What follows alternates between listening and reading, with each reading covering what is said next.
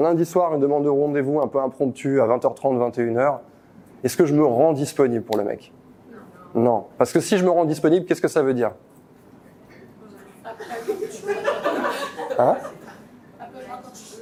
C'est ça, exactement. C'est-à-dire que le mec, en fait, vous réagissez au doigt et à l'œil. C'est-à-dire que vous n'avez pas d'autonomie. Vous n'avez pas d'indépendance en réalité.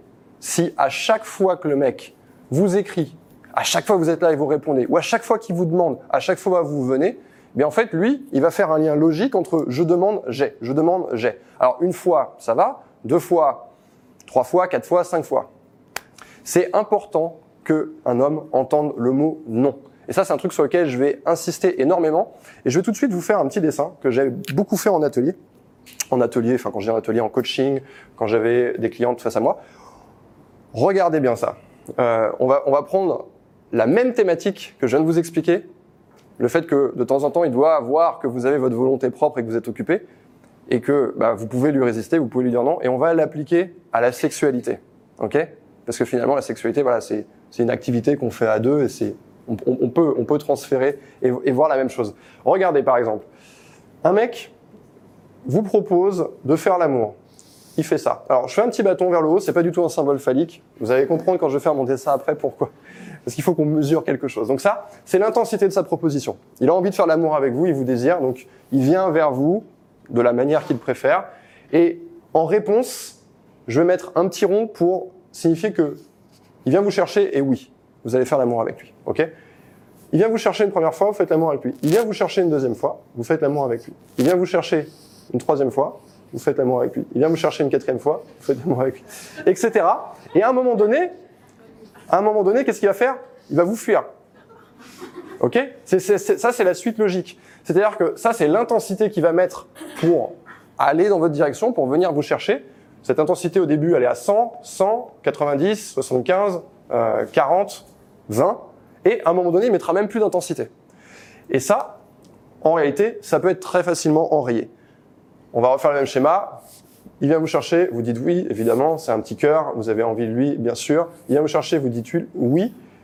Il vient vous chercher, vous dites non. Qu'est-ce qu'il va faire derrière? Il vient vous chercher. C'est très important de faire rentrer ça dans votre manière de vous comporter avec le mec. Alors bien sûr, sur ce schéma, je n'ai pas mis les fois où vous, vous allez le chercher. Et elles sont très importantes. Là, j'ai uniquement euh, inscrit les fois où lui vient vous chercher. J'en parlerai plus tard dans cette conférence. Mais c'est ce qu'on appelle la récompense aléatoire. C'est comme, je vais faire un parallèle qui va pas vous paraître du tout romantique, mais ça fonctionne exactement de la même manière. Qui aurait envie de jouer euh, à une machine à sous? Vous avez déjà joué à une machine à sous au casino? Ouais, moi aussi.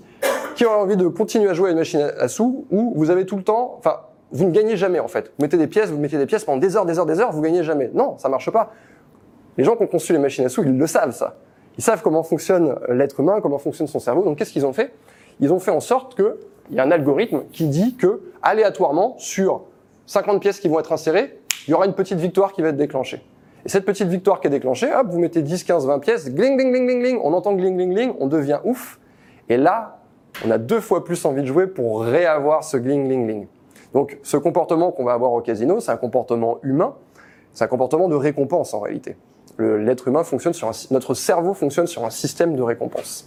Eh bien, ce comportement de récompense, vous pouvez l'utiliser dans votre sexualité avec le mec. Donc si lui, en fait, à chaque fois, il vient, finalement, c'est l'inverse de la machine à sous. Si c'est oui, c'est oui, c'est oui, c'est oui, c'est oui, c'est oui, c'est oui, à un moment donné, pareil, ça n'a plus d'intérêt parce qu'il voit que je demande ou je, je, je viens chercher, j'obtiens. Je viens chercher, j'obtiens. Je viens chercher, j'obtiens. Et le jour où il n'obtient pas, ah, ça va le remettre sur ses orteils. Ok?